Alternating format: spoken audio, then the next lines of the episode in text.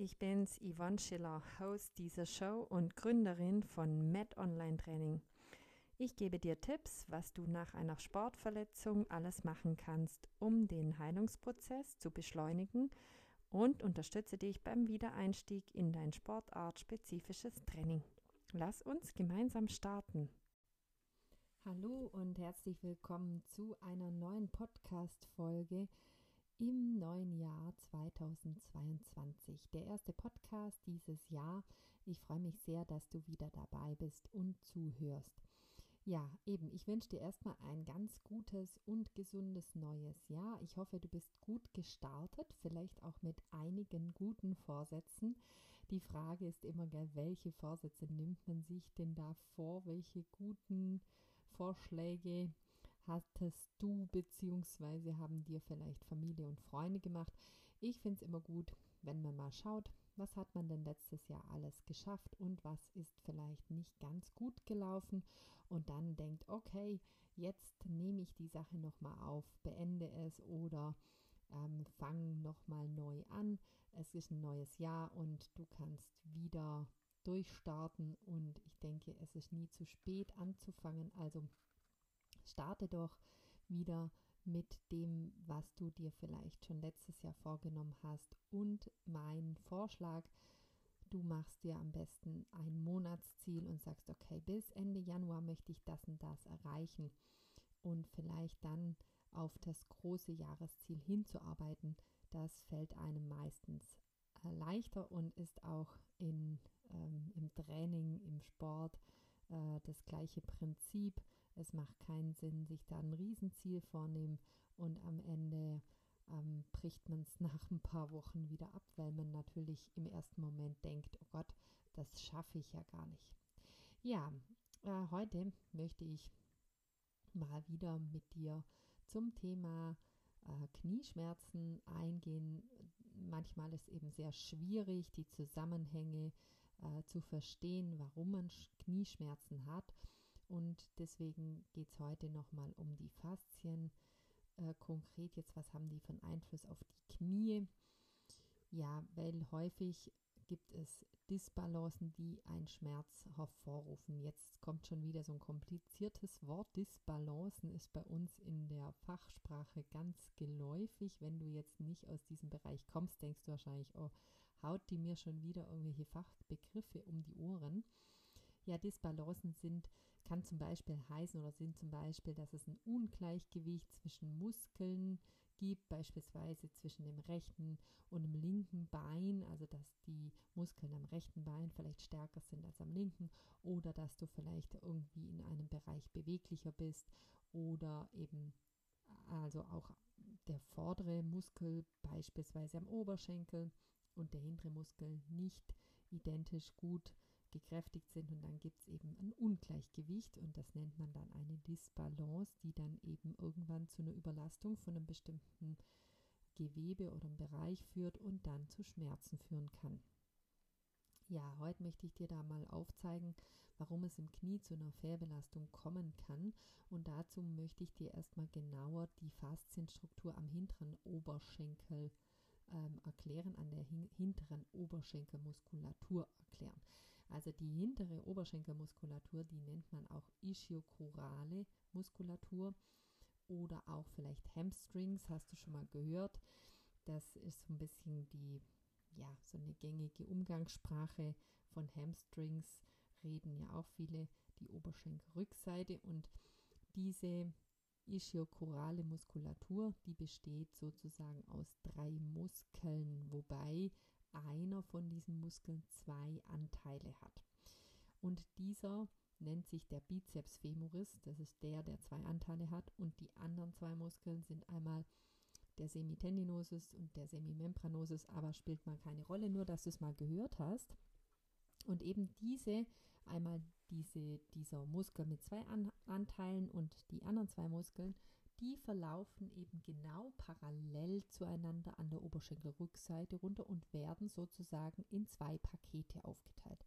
Einmal in ein inneres Paket und einmal in ein äußeres Paket, welches dann auch jeweils in Faszien heute sozusagen eingepackt ist. Also die haben jeweils eine Hülle und sind nebeneinander platziert. Ja.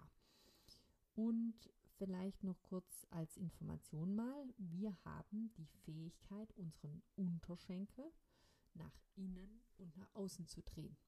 Allerdings nur bei einem gebeugten Knie. Also wenn das Knie gestreckt ist, wenn wir ganz durchgestreckte Beine haben, dann geht keine Drehung.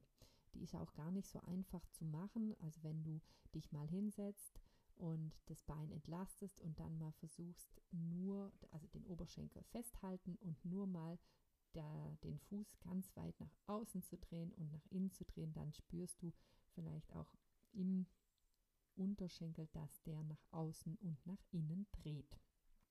Gehen wir nochmal zurück zu diesen Muskelpaketen an der Oberschenkelrückseite.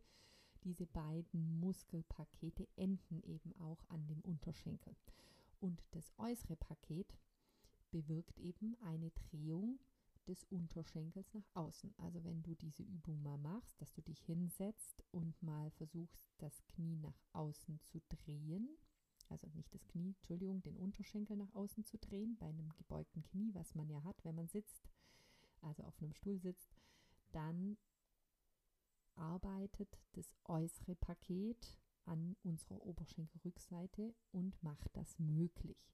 Genau das gleiche, wenn du den Fuß nach innen drehst, dann arbeitet der innere Anteil, also sprich das innere Paket, sozusagen innen liegende Paket an unserer Oberschenkelrückseite. Jetzt ist es aber so, wenn äh, diese beiden Faszien, in die diese Muskelpakete da eingepackt sind, miteinander verklebt sind, dann gibt es eben eine Störung von dieser Drehung. Weil kannst du dir vorstellen, wenn du dann die Muskulatur anspannst, dann zieht einfach der andere mit. Also der kann sich nicht selbstständig bewegen so richtig, weil der zusammengeklebt ist mit der Faszie von dem anderen Paket. Und dadurch ist dann entweder, dass natürlich vermehrt nur eine Drehung geht oder eben nur die andere Drehbewegung geht oder beide gehen nicht richtig, was eben dann ja, zu, einem, zu einem Problem werden kann.